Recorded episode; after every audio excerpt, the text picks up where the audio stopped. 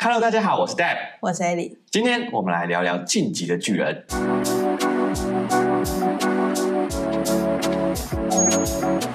今天这集呢，我们不是要来聊下集，而算是一个番外篇。这个番外篇呢，主要是想要聊聊我跟 Ellie 两个人对于《进击的巨人》的一些心得感想，主要是关于一些议题的探讨，像是战争、历史，还有到底什么叫做自由。好，那第一个我想聊的东西呢，就是它的历史跟战争。我跟 Ellie 为什么会说这部作品完全就是在讲一个战争作品？其实我们可以从它的历史中就可以发现这件事情。其实，在这个两千年的历史当中。就在讲一个种族叫做艾尔迪亚种族，那这个种族呢，他们拥有巨人之力。那他们拥有巨人之力之后，就利用这个巨人之力呢，去侵略啊，然后去屠杀其他的种族的人类，导致其他世界上的所有种族都很讨厌艾尔迪亚人。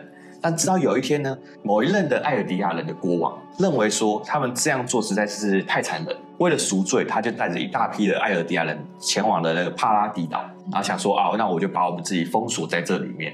然后不要去干扰其他人，而他自己也定下了一个呃不战契约，抹灭了所有人的记忆，继承始祖巨人的国王啊后代都不会再像以前的国王那样子去讨伐其他的国家。嗯，他们受不战契约的影响。但是呢，其他国家的人，其他种族的人还是很害怕他们会做出跟以前一样的行为。那为了预防这样的事情发生呢，他们就开始捏造一些错误的历史，以塑造说原来那群居住在帕拉迪岛上的艾尔迪亚人都是一群恶魔。他们迟早就是有一天会继续出来消灭人类，所以我们能够越早把他们消灭就越好。所以世界上的所有人呢，全部都团结起来，就在想办法要把艾尔迪亚人给杀掉。对，所以整体来讲，它就是一个因为这样错误的历史，或者说不同方式解读的历史所造成的冲突，所导致的战争。我觉得这就跟我们现实世界很像，像我们跟中国之间会有一些冲突，就是在于我们对于历史的解读不一样。嗯，其实你刚刚讲到历史这个部分，我就想到《黑镜》有一集，那一集好像就是蟑螂，然后他就讲说，在未来世界有一种外星人长得很像蟑螂，嗯，然后有一群士兵呢就会被派出去杀这些蟑螂，但是呢有一天有一个士兵就发现说，这些人其实不是蟑螂，这些人跟他们一样是人类。但是为什么他们会觉得他们是蟑螂？是因为他们国家的政府呢，为了要让他们更好的去杀掉那些正常人、那些平民，所以就让他们戴了一种特别的隐形眼镜，让他们看到敌人的时候，觉得对方是外星人，嗯，不是人类，这样他们就会更好的去下手。对，这就跟他们说帕拉迪岛上的人都是恶魔是一样的。而且我觉得里面很重要的一个点就是隔离。我常常在看一些邪教的东西，然后邪教有。一个很重要的步骤呢，就是你要区隔邪教里面的成员，还有真实的世界的人，嗯、就是不要让邪教的成员和他过往的那些可能父母啊、朋友有所联系，他只能跟邪教里面的人互相联系，形成了一个圈圈。这个加入邪教的人，他所接收的知识是受到控管的，这样他们就可以更好掌握这个人，更好去控制这个人。对，就有点像是艾尔迪亚人，他们被关在集中营里面，所有人都集中管理，不能出去。你已经开始叫他集中营了，这就是集中营，那看不出来吗？对啊，对不对？这就算是集中营了。他们就是把他集中管理，所以然后不断的告诉他们：你们为了赎罪，所以待在这里；嗯、你们为了赎罪，所以必须成为战士，然后去打败帕拉迪岛上的人。但其实这个东西，这件事情本身就很残忍，这就是在告诉他们的种族之间就在互相残杀。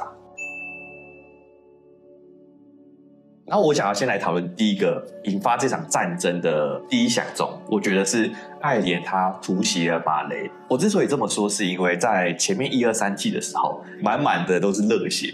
我们看到爱莲调查兵团他会怎么去砍伐巨人，但是从最终季开始的时候，就完全变了一个调，变了一个很写实，然后再讲一个很深的一个东西。对，所以我是在这里想要先从爱莲的这一段。反扑开始讲，我一开始会觉得说，艾连在做的事情，他在滥杀那些无辜，那些无辜很可怜，这是我一开始的想法。但在节目开始录之前呢，我跟艾莉又再再次看了一次那一段过去，然后我就发现了一个现实，就是这其实认真说起来，算是马雷人的报应诶。不知道大家还记不记得说，莱纳他在跟艾莲道歉的那一刻，因为他以为的历史是艾尔迪亚人是被戴巴家族他们给赶进帕拉迪岛上面。对，所以他一直以为他这么做可以让他成为一个英雄，嗯，但是当他得知真相的时候，他就几乎崩溃，然后再告诉爱莲说他所做的一切都是错的，然后希望爱莲可以杀了他。所以我当下觉得爱莲变成巨人的时候，我再次看到那段剧情的时候，我会觉得有点像是罪有应得，嗯，就好像马雷人就应该受到这样的惩罚。当然，那些无辜的艾尔迪亚人真的是很无辜啊，他们从头到尾都是被骗的，而且他们甚至比城墙里面的人还更不自由。我刚刚在看那段剧情的时候，还有一段突然让我脑袋中突然灵光一闪，嗯，就是他东西真的是一个连锁反应，在马雷他们管制的这个集中营里面啊，嗯，为什么会有一个呃革命派出现？那是因为那些马雷人他们非常残忍去对待那些艾尔迪亚人，所以才导致说艾莲他的爸爸跑去了。帕拉迪岛上，然后去抢夺始祖巨人，才导致这个始祖巨人最后跑到爱莲身上，才跑回来再反攻他们，然后他们才在那边唱高调说，因为那个帕拉迪岛反产生了政变，所以我们必须起身来抵抗他们，是不是这一切都是他们自己造的锅？嗯，我可以举一个例子，就是这一个作品到底讲战争哪里深？嗯、就是现在大家是听起来代表很像是站在艾尔迪亚人的那边，但是你知道，其实我们这已经是录了好像第二三遍了吧？嗯、然后在这之前，他完全不是站在艾尔迪亚人的那边，他 是跟他跟我说马雷，他觉得马雷人很可怜，对，对。但是呢，每次录都会不一样的想法，就一下觉得马雷人很很可怜，然后一下觉得艾尔迪亚人很可怜。然后莱娜也好可怜，爱莲也好可怜，所以你就知道这个作品到底哪里厉害，因为你永远不知道到底谁是错的，谁是对的。我只能说，我每次看都不一样的感受。嗯，我跟你讲，这部片真的是实在是太神奇了。刚刚艾莉跟我在那边看，在看那个那个谁，潘吉，潘吉他在最后在砍杀那些超巨型巨人的时候，然后他自杀的那个场面，那个我们已经看了两三遍了，就艾莉还在默默在那边流泪。真的很好看啊！对，我就觉得超级夸张。好了，不过我们还是回归理性，嗯，来讨论一下。我觉得作者很神，在描述这个反战议题的地方，是在于说，他故意在这个地方安排爱莲，他以当年类似莱纳的方式去攻击马雷他们，而他又更巧妙的安排了两个小朋友在那边，来那个两个小朋友就会让我们带入爱莲他们小时候，嗯，这时候我们心里就会很挣扎。很挣扎，说爱莲他现在做的事情到底对不对？在以前的时候，看到莱纳他们在做这些行为的时候，会对莱纳恨之入骨。那现在有什么道理？我们没有对爱莲恨之入骨？嗯，没有，是你对爱莲恨之入骨，还有对莱纳恨之入骨。因为我一直以来都觉得，就我那时候知道莱纳是间谍的时候，其实我的想法是，有没有可能强力的人才是坏人啊？对，因为我们一直以来都是以强力的人的视角来去看这个世界。兽之巨人一开始出场看起来有智慧，然后会说话，通常猴子就是很聪明，很像长老。然后我就想说，哦，所以有可能这个种族其实是很有智慧的种族，然后他们。可能是为了和平而来之类的，嗯、所以呢，我那时候对于莱纳并没有恨之入骨，我会觉得说他们进来这里踢破这个城墙是有原因的，是身不由己，他们是为了可能和平而来。嗯，但其实我觉得这部作品厉害的点就在于，他们不是为了和平而来。他是为了战争而来，而这就牵扯出后面就是非常贴近于现实的那个战争与和平的议题。对，没错，我就会觉得说，这现在是一个立场的调换，嗯、然后作者很神的就让我们利用立场的调换，然后让我们体会到双方的感受。嗯，所以在那个时刻，我们就能理解说，原来战争是那么可怕。这就常常让我想到说，呃，我们跟中国有有点有可能打仗。但是以我自己的立场来讲，我并没有准备好说为了打赢这场战争，牺牲掉我周围的所有人。嗯，这是我一直在思考的一件事情。当然我知道说民主是用很多人血和汗去换来的，但是就我自己而言，我是没有做好准备去为了赢得这场错胜。虽然说我们赢的几率不高，但如果有这个赢的几率去奋手一搏，我还是不愿意拿这场胜利去换取我周遭的所有人的牺牲。这一点就是能够让我在进阶剧里面感受到，你达到你的目的之后，然后你要牺牲一个韩吉，牺牲一个沙夏，这是值得的吗？对，这是我一直在思考的一个问题，所以我觉得在最终季的后半段，在探讨战争这个议题，常常让我有很多审视的地方，一直在想到底怎么样做才是对的。嗯，到底如果我今天是爱莲，我该怎么做？我也重复看了好几遍，然后每次看都有不同的感受，所以才会有跟你录好几遍，然后 每次讲都不一样。但真的每次跟我讨论都不一样。我们昨天好像讨论到了两三点吧，嗯，然后现在讲的东西跟昨天晚上也完全不一样。但是因为这部动画真的很复杂，你要讲这个又牵扯那个，要牵扯这个又牵扯那个，就是完全都没办法完全脱钩了。对对对对对，嗯、没错。所以我觉得这也是这部片很厉害的一个原因，就是。如此的复杂，又如此的矛盾，又如此的写实，那、嗯、完全就是把现实生活中的那种复杂感写了出来。对，重点是它还带有娱乐。嗯，对，没错。那除了历史之外，我觉得这部动画它在描述战争的时候有一个很厉害的地方，就是角色。这部动画里面有非常非常非常多的角色，真的超级多。嗯、我觉得除了主角之外，其他配角也描述的非常好，而且不仅如此，他每一个角色都是和主线有关的。看到第四季的时候，我们再回去看一二三季，然后再回去看作者在描述那些配角，像 Connie 啊、Sasha 还有 Mikasa 他们的童年的时候，你就会发现说，可以从这些人的童年去找到一些关于巨人的蛛丝马迹。嗯，唯一。一个没有特别去讲的就是 John，对，John 他没有特别去讲他的童年，可能是因为他的童年就是跟巨人无关，所以我就觉得很厉害，就是他很精巧，嗯，的把那些东西都浓缩，然后让你看的时候不会觉得说哦，这些回忆录好冗长，然后不想看，想赶快回到现在，不会，因为里面有一些魔鬼的细节。对，就是你第一次看的时候，你觉得他只是哦这个人的出生背景，但第二次、第三次看的时候，你就会发现说不，他不只是这样，一切都跟巨人有关。而且我觉得他这个作者真的很厉害的一点，就在于说他细节真的做得很好。有一幕是阿尼，他不想要跟阿敏他们去打败爱莲嘛，他决定继续待在岛上。在那个时候，所有人就是转头要跟他告别。如果仔细看的话，会发现每个人看阿尼的表情都不一样。像是兵长，他看阿尼的表情就是一脸很严肃，就不太想要理他的感觉。那是因为兵长他以前的伙伴都被阿尼给杀掉了。但是如果像是小平头还有让他们，可能就是有点尴尬的微笑。然后阿敏看起来就是还是恋爱嘛，对啊，所以他们每个表情就是都不一样，就会让你感觉每个人的故事，每个人他之前发生的事情都有连接起来。嗯，而且我记得好像是在城堡的那一场。贝尔多多还有莱纳，他们不是被很多巨人包围，然后在一个危急时刻，你就突然按暂停。然后就说：“你看，那个贝尔多多在犹豫要不要这样。”对对对对对，这伏笔魔人应该也可以换他当。你说除了上次讲的尾田，是不是？对，我觉得尾田厉害的点是他可以用十年前的伏笔，但这个厉害的点是他每一个每一个细节都做到，他做的非常细。对，做的非常细。我觉得他真的厉害是他在刻画这些角色，嗯，他这些角色是真的像是活着的人，所做的一举一动都是跟他曾经发生过的事情有相关联的。就是因为有那么深刻的刻画的这些角色，才让我们感受到这场战争是多么残忍。然后我们又从不同的角度、不同角色的角度去切入这个战争，你就会看到不同的难受，然后不同的心思。举例来讲，为什么到了结尾的战争的时候，我们看到兵长坐在那边的时候，在流下一幕泪的时候，我们会跟着流泪？那就是因为我们非常了解兵长他在意的东西，就是受之巨人嘛。从头追到尾，只是想铺梗。没有没有，这个突然脑袋蹦出来。看完《进击的巨人》之后，我最大的乐趣就是看《进击的巨人》的迷音。对。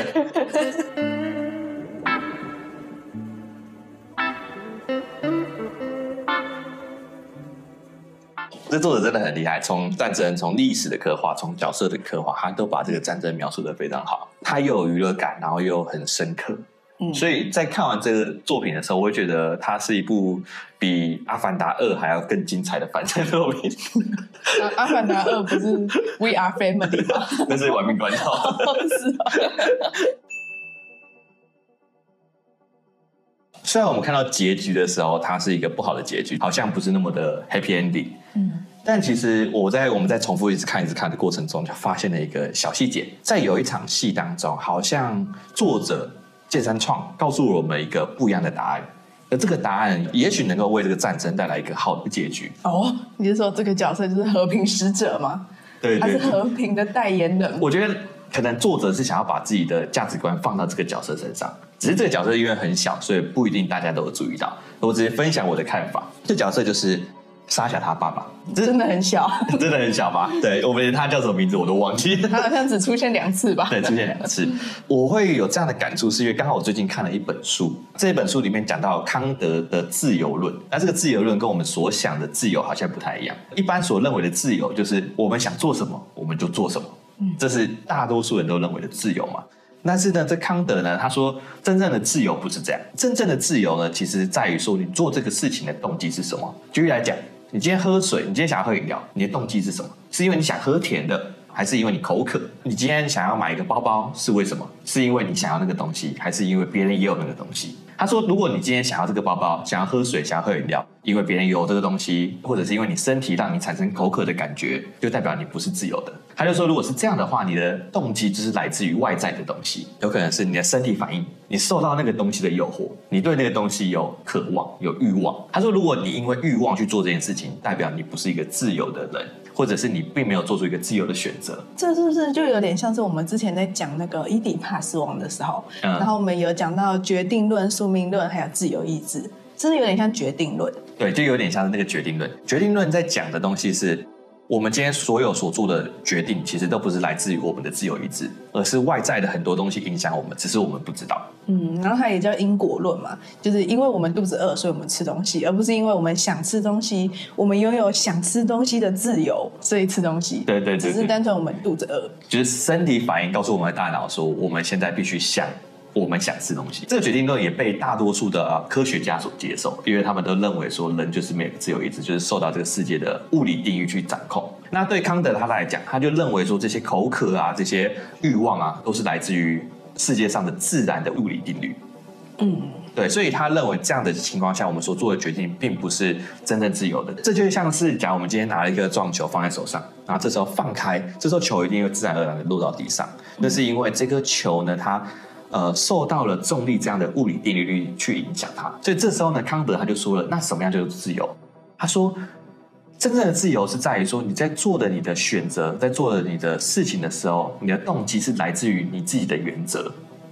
举例来讲，假如我的原则是每天喝一杯水，无论我口渴不渴，我都会固定喝那杯水，这就是我的原则。那当我坚持这样我的原则的情况下，我做做的事情就是我的自由。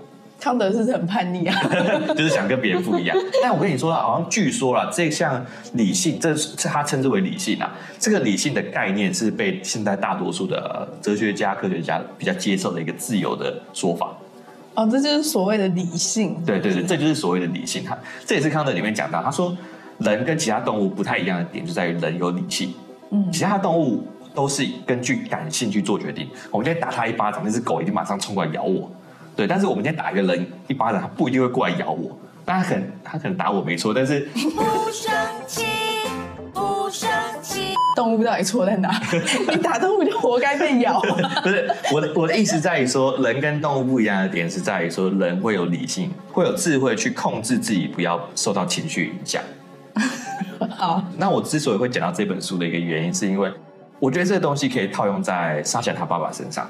我们可以看到说，莎夏他爸爸一开始在照顾贾碧他们，然后直到后面呢，他们被尼克罗请到餐厅去吃他想要为沙夏做的料理，因为他非常喜欢沙夏吃他的东西。结果呢，这时候尼克罗跟沙夏他爸发现说，原来杀掉莎夏的人竟然就是那个小女孩贾碧。尼克罗就非常的愤怒，把一把刀递到了沙夏他爸的手中，希望他可以为此报仇。但这时候，莎夏他爸做了一个很伟大的决定，他决定自己承担这一切。他觉得莎夏只是走到了这个世界之大的森林里面，他在里面迷失了。他不希望贾碧也在里面迷失。我相信他也能感受到贾碧他可能对于他们有一些错误的认识。就算这样，他还是认为他只是一个小孩子，而他身为大人，他有义务将这个小朋友、小孩子引领出来。这我会觉得像是他的猎人之道，那就是他的原则。对，那就是他的原则。如果套用康德的自由论的话，此时此刻的莎夏他爸爸就是最自由的人。为什么我会说这件事情是另外一个解答呢？那是因为如果今天莎夏的爸爸这样的原则可以套用在爱莲身上，爱莲今天所做出来的决定会不会就不太一样？你是说爱莲他心中有跟莎夏爸爸一样的原则，就不会有世界毁灭这个结果？对，我会这么说，是因为其实我们都可以知道，爱莲在获得巨人之力之前，他是一个我觉得是最自由的状态。当今天阿尔敏被人欺负的时候，他会义无反顾的去救他，因为他觉得这是一个正确的事情。在爱莲得知未来的真相，得知历史的过去的时候，有一次他不是遇到一个小朋友，拿那个小朋友被一群摊贩打，如果是小时候的他，一定会义无反顾的去救他。但是在那时那刻的他，并没有做出这样的决定，他犹豫了，他心里想说。如果我现在救他，我不就像是个伪君子？因为我未来还是会把他给杀死啊。那这时候的他其实就并不自由，因为他受到了那个未来，受到了过去影响，这两个东西成为了他的动机，而不是他原本的原则成为了他的动机。我觉得康德的自由论可以套在莎莎的爸爸上面，但是套在爱莲身上，我觉得有点怪怪的。在我看来，就是爱莲心中有绝对的自由，有可能追求那个绝对的自由就是爱莲的原则。但是可以确定的是，爱莲在追求那个他所谓绝对的自由的时候，他失去了自由。所以你觉得这也是为什么他会称自己叫做自由的奴隶吗？对，因为他就是为了绝对的自由而不自由。嗯，我觉得这是就是很很矛盾而且很有趣的一个点，就是很像是我们现在不断的努力的工作，然后牺牲我们的玩乐的时光，牺牲我们陪父母还有陪朋友的时光，只为了财富自由。然后获得财富自由之后，我们就可以陪父母，然后我们可以玩乐。但是我们。却在此时此刻做了不能玩乐、不能陪父母、不能陪朋友的事情，嗯，只为了未来可以陪父母、陪朋友、可以玩乐，这是一个非常矛盾的点。为了财富自由而不自由。你的意思就有点像是爱莲，她花了一生的努力，就是想要往城外跑，想要到大海的另外一端。但是等她到了大海的另外一端，离家越远的地方，她就越不自由，因为他所做出来的事情，就是让他越来越受局限，不惜牺牲一切，为了就是要获得自由。但到头来，他才发现说，原来最自由的时刻是他在城墙内的那些时刻，嗯，是他在小时候，他在树下的那个时刻。就已经是他最自由的时刻。对，你这样子想的时候，我就觉得，看这一部真的很厉害。你刚刚讲说，你觉得他最自由的时候，是他觉得他自己最不自由的时候。但他最不自由的时候，是他觉得他最接近自由的时候，就是他的内在跟外在是相反，然后到了结尾，他的外在跟内在是相反，但是他又跟初始的状态是相反，他是一个非常，我我只能说是一个非常对称、非常完美的对称，非常完美的一个角色曲线。对对对对对对对对，你这样子讲起来，又觉得可以再看一次。对，真的很厉害哎。好了，那这是理性的部分。嗯。我想要最后再来缅怀我们的爱主席，因为我们身上讨论到了很多他可能犯的一些错误，或者是我们觉得他可以做的更好的地方。我说的是爱莲这个他自己本身的动机的这些事情上面，但是我也不得不说，我自己是从十年前《进击的巨人》开始播的时候就开始慢慢在追漫画。然后，最到现在这个时刻，我觉得艾连的离开会有点像是一个老朋友的离开。我们通常会希望自己的好朋友，就算离开了自己，就算故事结束了，他可以得到一个他应得的结局。嗯，但老实说，我不觉得爱莲在这个漫画里面，在这个故事里面，他有得到他应得的结局。就是因为他没有得到这个应得的结局，才让我们有更多的损失。无论这部剧在未来会被大家评成什么样的一个。故事，我相信真的喜欢这部作品的朋友，一定都会在自己的价值观上面或人生观上面受到艾连的一点点影响。我觉得这是一个很可贵的地方。我也觉得这是一个动漫或者是电影或者是影集它很可贵的地方，就是他们可以利用假的东西，然后把它说成很像真的，然后再借此去影响我们每个人的想法。尤其我们花了十年，就会发现它最后的结尾是那么的美好。所以一开始的时候，漫画出来，大家是有点骂的有点多。那主要也是因为后面动画又做了一些改变，嗯，就是补足了那个爱莲的角色曲曲线。所以我觉得在这一点上面真的是圆满了，我相信圆满了很多的晋级的巨人的粉丝们。其实我觉得爱莲的离开就有点像是，就就像你说的，就是你一个朋友的离开。因为我们从一开始就是以爱莲的角度来去看这个世界，也可以说我们其实就有点像米卡桑和艾尔敏一样，陪着爱爱莲从他原本是一个训练兵，然后看起来超级鸟的，连那个立体机动装置都不会用嘛，到后来他变得若即若离，然后你也不懂他在想什么，对我们就。很像阿尔敏和米卡莎，我们不知道他到底发生了什么事情，然后为什么一一天到晚在那边装个逼脸？对，我跟 A 两个都觉得，看你在耍什么中二啊？对，殊不知到后面才发现中二的是我们自己。对，没错。然后到最后，他就是为了全世界而做出了这样的牺牲。他其实就有点像是我们在这场战争里面的战友。呃，我们见证了他为了战争所做的牺牲，献出他的心脏嘛，不是只是说说而已，真的要献出你的心脏啊。爱莲今天会得到这个结局，并不是他应得的，原因是在于他有点像是集结了世界上所有人的仇恨的达成。嗯。他因为所有人做了很多错误的选择，而集大成变成他的样子，而他去承担了这一切。所以在最后的一场战争里面，所有人愿意团结起来的原因，是因为他们必须共同对抗爱莲这个巨大的巨人。如果没有爱莲这个反派的出现，就不会有世界的团结。这也是为什么我常常跟 A 在讲说，你知道地球人什么时候会团结吗？就是有一天外星人降落在地球的上的时候。对啊。这也是为什么我觉得爱莲的结局不应该是这样，他只是一个很普通、很白痴的一个小男孩，然后他却承受着这一切，这是我觉得最可怜的地方。嗯。那以上呢是关于今天我们来讨论到的战争跟自由的部分。如果你对于爱莲呢，或者是对于进阶巨人有什么样的看法或想法的话，可以在底下留言告诉我们。啊，如果喜欢今天的影片的话，欢迎底下按赞、留言、分享出去。我们下期见，拜拜。